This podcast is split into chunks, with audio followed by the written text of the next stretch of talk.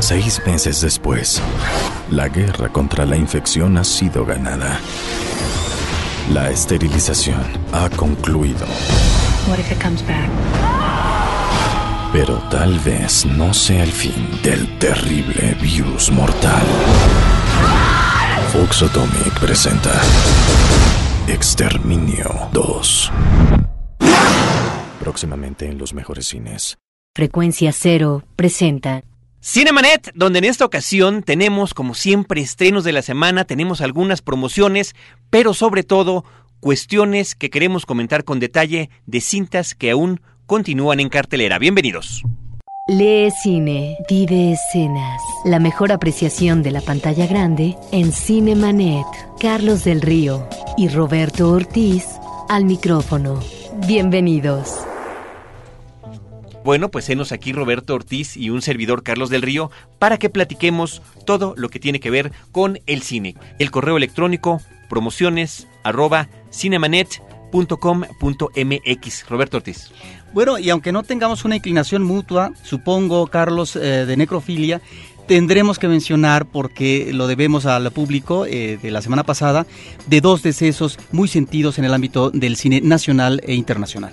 Eso en lo que tiene que ver con las noticias. Por lo pronto, arrancamos con promociones para nuestro público. Para aquellos que llevan el cine hasta en la ropa, tenemos camisetas de la última cinta del director David Fincher, Zodiaco, una película basada en los libros de Robert Graysmith. Para llevártela, darnos el nombre de dos actores de la película. Cine para vestir en Cinemanet.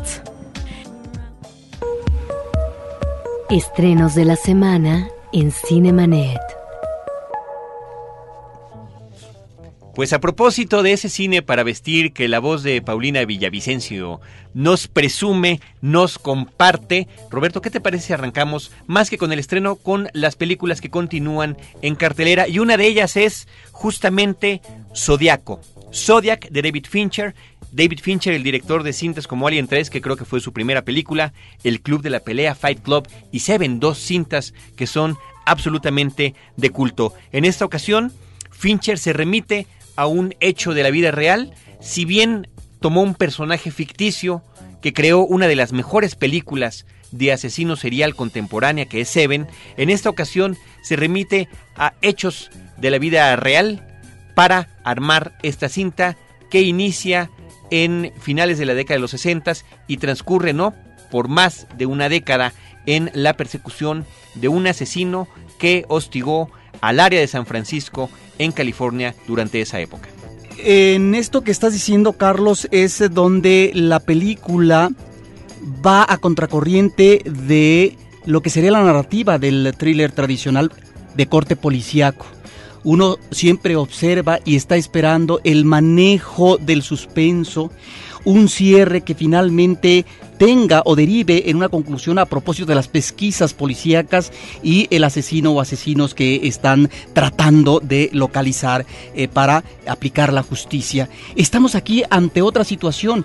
Está el elemento histórico que finalmente, eh, si el público lo considera, sabemos en qué va a terminar la película. Pero para aquel público que va eh, sin mayor información, creo que es una película que puede ser frustrante. ¿Por qué? Porque la película no está finalmente, repito, tratando de cerrar un caso, sino de explorarlo. Y es ahí donde encuentro eh, tres eh, momentos o tres elementos muy interesantes. Yo creo que la película trata de la impotencia, de la frustración de varios de los personajes, eh, de los personajes centrales de la historia, a propósito de esta investigación que están haciendo el encargado de la policía sobre el caso, un ah, periodista alcoholizado finalmente y una obsesión hasta el límite por parte de un eh, caricaturista de prensa escrita que puede inclusive eh, poner en crisis su relación familiar con tal de seguir las pesquisas o encontrar, armar el rompecabezas. En ese sentido creo que aquí encontramos el gran logro. Es una película anticlimática, una cinta en donde el suspenso pareciera que no existe. En algunos momentos lo encontramos.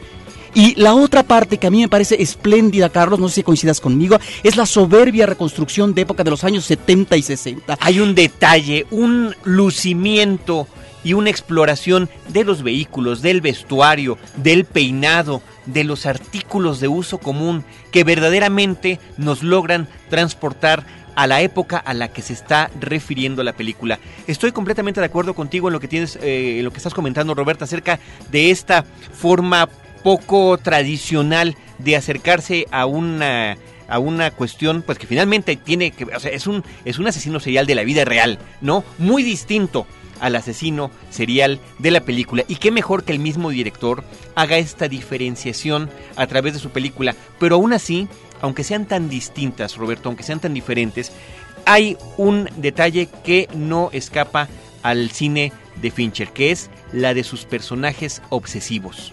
En este caso, los tres que estás mencionando, el detective, el periodista y el caricaturista, están, tienen diferentes versiones de esa obsesión por tratar de resolver un crimen que la historia eh, ya nos dijo que no se resolvió nunca, ¿no?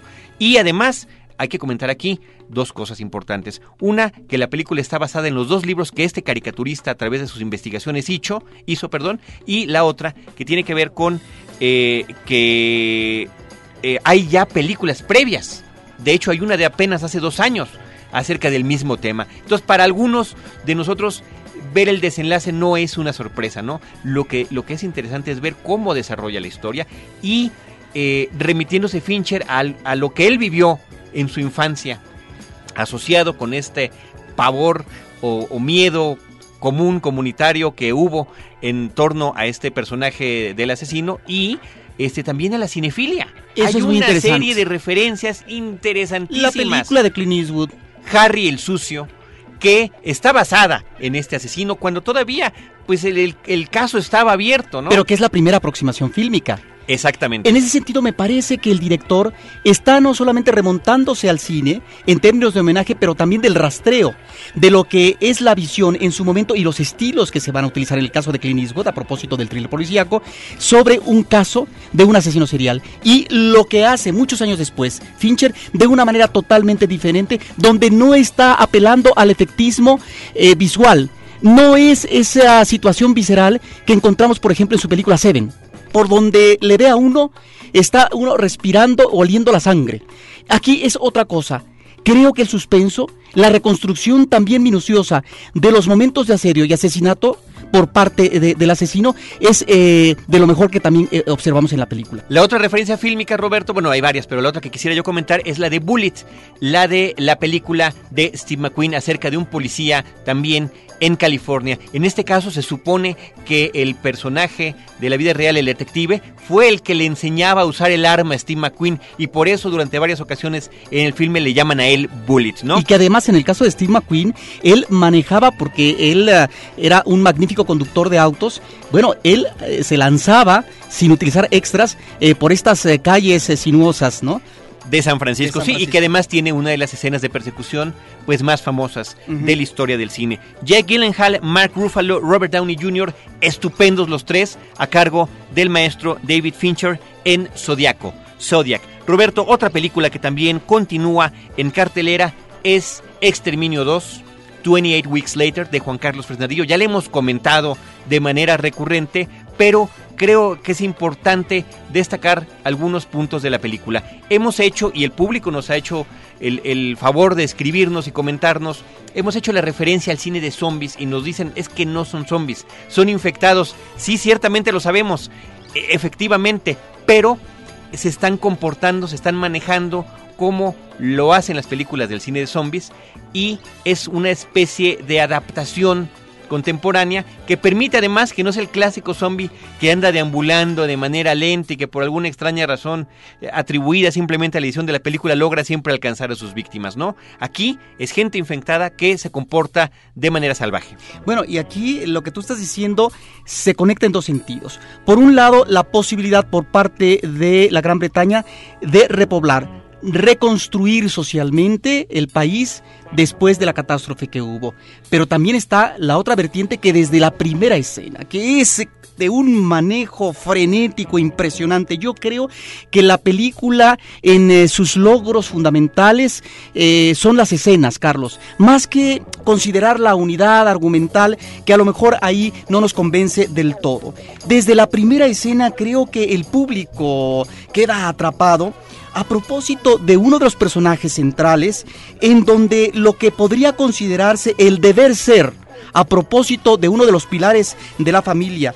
Eh, no atiende convenientemente eh, el rubro de responsabilidad, de solidaridad, porque estos, eh, estas situaciones de reacciones viscerales a propósito de la cobardía, la lealtad amorosa y la falta de solidaridad, repito, pues son sustituidas por una urgente necesidad de sobrevivencia individual. Creo que ya desde ahí la película apunta a la imposibilidad de la reconstrucción, ya no digamos social, sino de la unión familiar, porque la familia específicamente en los personajes centrales, es una familia fragmentada y es ahí donde creo encontramos algunos de los puntos argumentales más interesantes de la cinta. Pero también encontramos, Carlos, algunas escenas extraordinarias a propósito de lo que va a ser un estado policíaco represivo ante seres infectados o posiblemente infectados y en donde finalmente no queda otra cosa más que la confinación carcelaria y el, eh, el aniquilamiento. El aniquilamiento. El aniquilamiento. En una escena muy interesante la película a la que le podemos dar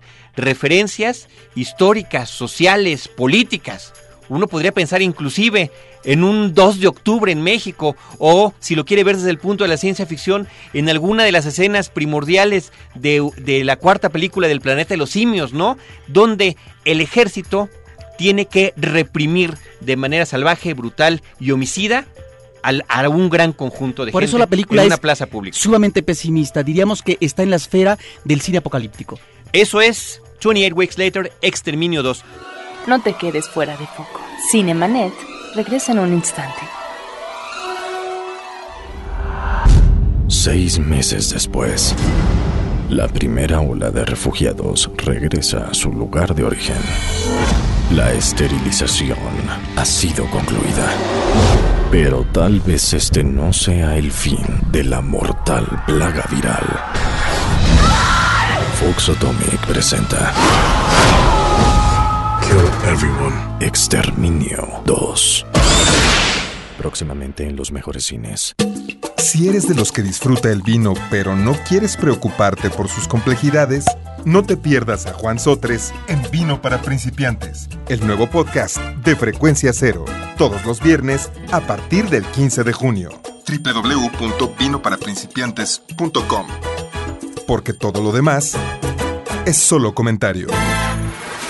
Fin del flashback. Estamos de regreso.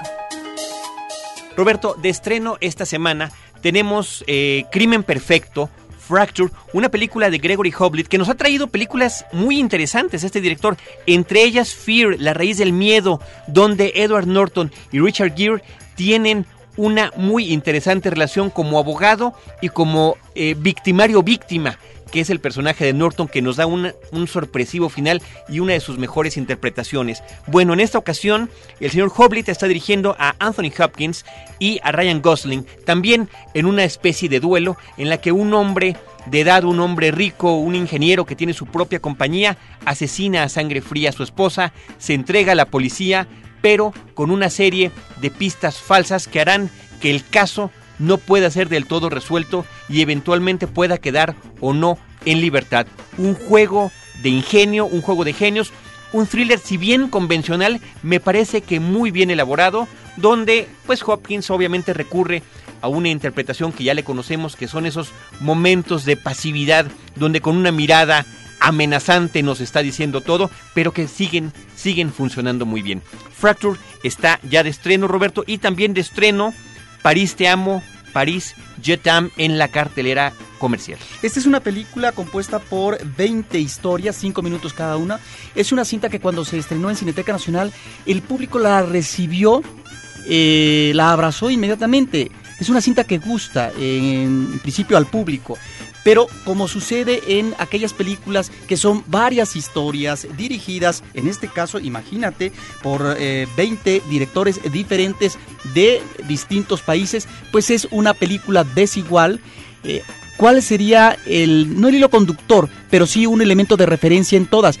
Que eh, la película, cada episodio, está centrado en un barrio o un espacio conocido en París. De tal manera que ahí está esa situación. Por el lado, ya no diríamos genérico, pero sí en cuanto a las temáticas, estas son diversas y a veces te sorprende que dentro de diferentes historias surja también, por ejemplo, el episodio de cine fantástico a propósito de un Drácula, por ejemplo. Ahí está una cinta que, bueno, como cualquier colección de cortos, termina siendo bastante desigual, pero donde cada quien puede encontrar, de acuerdo a sus gustos, diferentes sorpresas. Así que estrenos de la semana, Crimen Perfecto, Fracture, París Te Amo y comentamos también lo que continúan en cartelera, Zodíaco y Exterminio 2 28 Weeks Later. Yo solo quisiera agregar, Roberto, la participación de Robert Carlyle en la película, el padre de la familia, eh, en esta película que produce Danny Boyle. Danny Boyle, que lo utilizó como el personaje de Begbie en Trainspotting y que lo quería emplear para 28 eh, Days Later, para la primera parte de Exterminio. Finalmente no se pudo y, bueno, el destino quiso que finalmente actuara en esta película. Robert Carlyle también sale en esta película de, de los em, ingleses que tienen que hacer striptease, cuyo nombre por alguna extraña razón se me ha escapado en este momento. Tenemos también comentarios acerca de Shrek III. Esta semana en México estuvo Antonio Banderas, tuvo una conferencia de prensa junto con Eugenio Derbez aquí en México. Cinemanet lo cubrió a través de nuestra compañera Paulina Villavicencio, quien nos preparó esta cápsula. Nosotros somos contadores de historia, eso es lo que hacemos y tratar de ser lo más honesto. Y eso se puede hacer en México o se puede hacer en Hollywood. Hollywood es un mundo muy competitivo, muy fuerte. Ahí todos los años llegan un montón de gente tratando de comerse el mundo. Mucha gente me, me dice, y me, me, lo está diciendo durante estos 17 años, ¿cuándo vas a volver a trabajar con Pedro Almodóvar? Aquellos son los mejores trabajos que has hecho. ¿Cuántas películas podría yo haber hecho con Pedro? ¿Cuántas más? Eh, ¿Y cuándo se hubiera parado eso? ¿12, 15 películas? Hasta qué punto no nos hubiéramos matado en el set, el uno al otro, después de, de tanto tiempo trabajando juntos. Yo necesitaba volar yo estaría absolutamente encantado de volver a trabajar con Pedro Rodo en las condiciones que expresaba antes. ¿no? Ser libre es muy difícil. Cuando uno rompe las estructuras de algo hay que pagar un precio por ello. Y Pedro fue lo suficientemente valiente como para no arrendarse en los momentos en que le pegaron muy duro. Como director, habiendo vivido eso, también, también sé que tengo que pagar un precio. Ahora me estoy planteando mucho más eh, trabajar en mi propio país. Eh, productora allí con una vocación clara de producir a gente muy joven. Para lo otro ya tengo a Hollywood, para el mundo comercial, y no renuncio a ello. De alguna forma también ese trabajo durante tantos años en Hollywood me permite ir a mi tierra y gastarme el dinero haciendo El Camino de los Ingleses, una película que vuelve totalmente la espalda de la taquilla. ¿no? Eh, es decir, una cosa por la otra. Yo conozco a Guillermo del Toro desde hace muchos años yo le tengo respeto y agradecimiento. Porque cuando yo monto el camino de los ingleses, lo llamo y me ayudó muchísimo. Y eso, arrebato de generosidad, se lo agradeceré siempre. Creo definitivamente que a pesar de que la película se llama Shrek, a partir de Shrek 2, el gato y el burro han tenido más protagonismo que el mismo Shrek.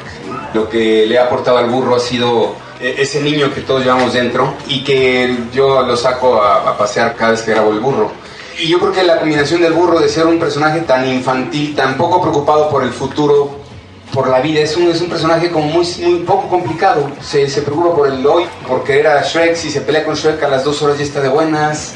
Y ese espíritu de, de, niño que tiene el burro y esa ternura que tiene el burro es lo que lo hace un personaje feliz. Yo creo que el burro es feliz bajo cualquier circunstancia. Me parece que va a haber una película para el gato, ¿no? Sí, el burro no tiene película. Es otro motivo de conflicto entre el gato y el burro. ¿Qué me gustaría tener el gato? Joder, me gustaría tener eh, pues el arma poderosísima que tiene, que son sus ojitos, claro. Yo lo he intentado, pero como que no funciona. Esa cosita así, con los ojitos por arriba y tal. No es una cara del gato. No, no quiero recuerda a, la, fiesta. Cuando yo era chico y iba a las fiestas y me decían, venga, súbete a la silla y canta una canción que Totito te quiere ver. Pues no. El momento en el que intercambiamos los personajes ha sido el momento más dramático de mi carrera entrar en, en, ese saco de patatas con pezuñas. Espérate, espérate. Sí, sí, pues, Pero fuiste muy feliz. Pasa que Merlín ya está viejo, ¿verdad? Porque ya ha hecho muchas películas y el hombre pues se le fue la mano con la varita mágica y, y, nos encontramos en esa situación dramática. Pero al final todo se arregló y volvimos a nuestros sitios. Espero que no se produzca más en otra película. Cinemanet, un saludo para toda la gente de Cinemanet. Es su amigo Eugenio Derbez. Bravo, bravísimo. Muchísimas gracias a Paulina Villavicencio por la cobertura de este evento. Y bueno, interesantísimos, Roberto, los comentarios de Banderas y del propio Derbez acerca de su carrera y de los personajes que vuelven a interpretar en esta película. Cinemanet ha preparado también, y esto estará a disposición de nuestro público en versión podcast, una entrevista con el resto de los actores del doblaje de Shrek III. Nos referimos al personaje de Shrek, de Fiona y de Príncipe Encantador, que interpretan Alfonso Obregón, eh, Dulce Guerrero y Ricardo Tejedo respectivamente. Así que estén pendientes de la próxima emisión en podcast de Cinemanet en www.cinemanet.com.mx. Todavía tenemos playeras de Zodíaco, padrísimas, porque además viene este especie de juego de letras y de claves para poder descubrir lo que dice el asesino con el, con el signo del zodiaco y su sello característico. Aquellos que ya vieron la película saben a qué me refiero. Y gracias a quienes me dijeron que es Full Monty, la película a la que me estaba refiriendo. Vámonos con más promociones. Esta semana traemos en DVD un interesante thriller en tierras australianas. Llévate Desaparecidos, el viaje de tu vida. Lo único que tienes que hacer es darnos el nombre de dos cineastas australianos. Cine Internacional en Cinemanet. No te quedes fuera de foco. Cinemanet regresa en un instante. Seis meses después, la guerra contra la infección ha sido ganada. La esterilización ha concluido. What if it comes back? Pero tal vez no sea el fin del terrible virus mortal. Fox Atomic presenta Exterminio 2. Próximamente en los mejores cines. Ahora, diseñar y hospedar su página web será cosa de niños. En tan solo cinco pasos, hágalo usted mismo sin ser un experto en Internet. Ingrese a suempresa.com y active ahora mismo su plan. Suempresa.com, líder de web hosting en México. Fin del flashback. Estamos de regreso. Para todos aquellos que gozan del cine con un sentido diferente, tenemos pases dobles para funciones de la Cineteca Nacional. Escribe a promociones@cinemanet.com.mx y llévate tus boletos para lo mejor del cine internacional con la Cineteca Nacional y Cinemanet. Noticias en Cinemanet. Roberto Ortiz, noticias de la semana, como dices tú, la nota necrofílica, pero siempre con mucho respeto para gente que ha participado en el cine y que se ha ido. Bueno, en el ámbito de la cinematografía francesa muere Jean-Claude Brialy, que es uno de los actores eh, que se inician en la nueva ola francesa. De hecho, él comienza a trabajar en 1956 con una obra de Eric Romer y a continuación, ya desde el 58-59, está bajo las órdenes de Claude Chabrol en El Bello Sergio, en Los 400 Golpes de Truffaut y en París nos pertenece de Jacques Rivet es uno de los cineastas fundamentales de la nueva ola francesa de fines de los 50, principios de los 60, al igual que en términos de lo que podría ser la versión actoral femenina, bueno, sabemos de una Jeanne Moreau que también trabajó con todos estos directores.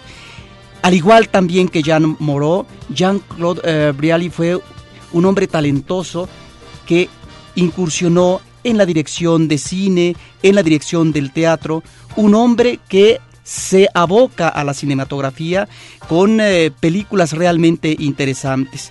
Así que valga en esta ocasión el recuerdo a uno de estos eh, personajes emblemáticos en el ámbito de la actuación. Y por otra parte, también debemos eh, de considerar la muerte en estos días de Juan José Gurrola, un hombre importantísimo en el ámbito teatral mexicano, pero que también en el cine comenzó en 1962. Él eh, filmó en 16 milímetros la mayor parte de sus trabajos, pero ya en el 1963 hace una serie de documentales sobre pintores, Carlos. Eh, José Luis Cuevas, Alberto Gironella, Vicente Rojo, y en lo que va a ser eh, uno de los primeros concursos, el primero de cine experimental, importante para eh, los inicios de la década de los 60 en cuanto a la exploración, la participación de eh, cineastas jóvenes o debutantes. Él va a participar en Tajimara, eh, una película que va a estar basada en el cuento homónimo de García Ponce. Al mismo tiempo recordamos una obra fundamental en su filmografía que es Robarle al arte de 1972 donde encontramos realmente una gran imaginación, un espíritu de provocación por parte de Gurrola.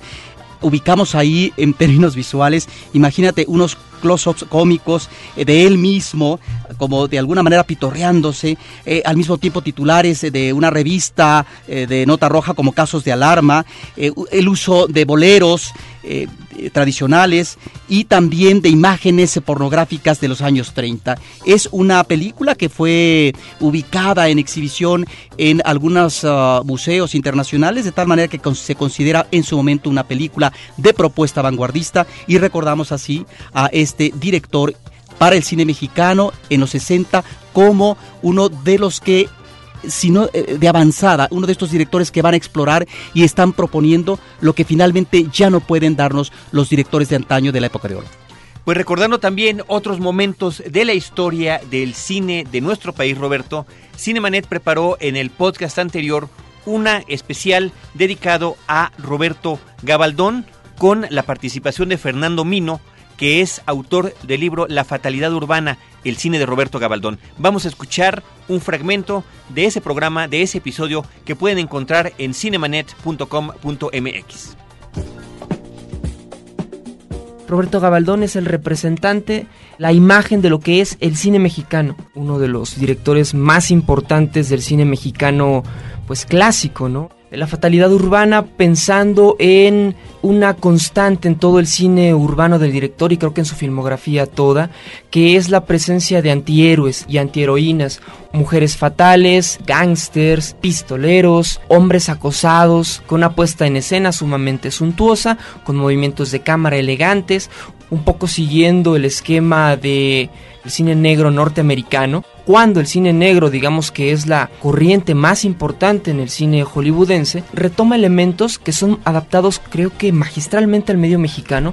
Roberto Gabaldón está presente en las filmaciones de las primeras películas sonoras y empieza a relacionarse con el medio cinematográfico. Pasa de 1934 a 1944, 10 años como asistente de director hasta que se le da la gran oportunidad y debutó a lo grande con una película que se llama La Barraca, que en 1945 gana lo que será el primer Ariel a mejor película. Es el director más famoso de los años 50, en su comparación con Galindo o con Rodríguez, ciertamente los eh, directores que mejor retrataron el ambiente arrabalero o popular de la época. Gabaldón viene a llenar un hueco no considerado por estos directores. El hombre hace uso de la técnica cinematográfica para expresar un discurso de la fatalidad.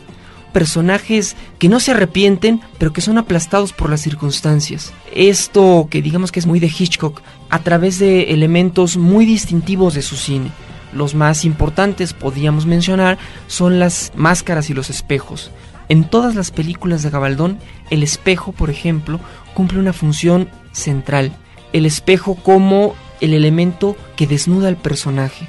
Los personajes de Roberto Gabaldón son mentirosos, son ambiciosos, se la pasan ocultando su verdad. A quien no le pueden mentir es al espejo. Son también muy importantes las colaboraciones que tiene con sus guionistas, sobre todo resalta el caso de José Revueltas, que adaptó 24 películas, 12 de ellas fueron con Roberto Gabaldón. Filma grandes clásicos como La Otra, por Dolores del Río, una película vigorosa, llena de ritmo, llena de intriga, de crimen, pues una película muy a la americana, muy atractiva para un público mexicano que quiere ser moderno como son los tiempos. La Noche Avanza con Pedro Armendáriz, La Diosa Arrodillada con Arturo de Córdoba y María Félix, hasta llegar al momento cumbre que será Macario en 1959 y a partir de entonces viene un declive, un declive importante, favorecido por esta disputa que se da con esta crítica renovadora que surge en los años 60. Muere en los años 80 un poco amargado por esta indiferencia hacia su persona un poco salvada por el anuncio de que se le va a dar la medalla Salvador, Toscano. Toscano en 86 se le anuncia un mes antes de su muerte. Ya no alcanza a recibirla. Y bueno, a partir de eso viene la revaloración. Hasta ahora que empecé a desarrollar este proyecto que habla de la biografía del autor y también con el análisis de siete de las películas urbanas del director. Ojalá este, tengan oportunidad de leer el libro, La fatalidad urbana, el cine de Roberto Gabaldón. Y el próximo volumen, que espero salga pronto, eh, versará sobre el cine rural. Porque nada mejor que el cine, Cinemanet en podcast. Pues estupendo el análisis de Fernando Mino, autor del libro La fatalidad urbana, el cine de Roberto Gabaldón, acerca de este importante y revalorado cineasta mexicano. Recuerden, la entrevista completa está en www.cinemanet.com.mx, donde pueden encontrar todos y cada uno de los ya más de 100 episodios que lleva Cinemanet hasta la fecha, donde juntamos especiales como este o otros que podemos hacer acerca de la Guerra de las Galaxias, géneros de cine, sobre directores, entrevistas a directores o inclusive también, por supuesto, lo que sucede cada semana en la cabina de Horizonte, nuestro programa en vivo, también queda registrado para el podcast para que ustedes lo puedan escuchar. Así que muchísimas gracias a Fernando Mino por su participación en esta entrevista. Yo quiero recordarle a nuestro público, a los que están participando y a los que ya ganaron alguno de los obsequios, ya sea el DVD eh, o la playera de Zodíaco, que es importante que traigan siempre una copia de su identificación. La vigencia de entrega de los obsequios es de una semana. Yo quiero darle las gracias a todos los que hacen posible Cinemanet. En primer lugar, a los que nos escuchan, a las orejas que están allá afuera, ya sea en radio, ya sea en podcast. Muchísimas gracias por estar al pendiente de nosotros. A nuestro operador Álvaro Sánchez, la asistencia de producción, elaboración de cápsulas, participación en eventos. Paulina Villavicencio, que hoy ha estado muy halagada, ¿verdad? Y que también es la voz detrás del teléfono cuando nos Y la producción también de las cápsulas de Abel Cobos. La producción del programa de Edgar Luna y de Celeste North, que cada semana con su sonrisa nos ilumina desde el otro lado del cristal. Y en los micrófonos, Roberto Ortiz y un servidor, Carlos del Río, que cada semana los esperamos con cine, cine y más cine. Seis meses después, la primera ola de refugiados regresa a su lugar de origen. La esterilización ha sido concluida. Pero tal vez este no sea el fin de la mortal plaga viral. Fox Atomic presenta Kill Everyone. Exterminio 2. Próximamente en los mejores cines. Los créditos ya están corriendo. Cinemanet se despide por el momento. Más en una semana. Vive cine en Cinemanet. Frecuencia cero. Digital Entertainment Network.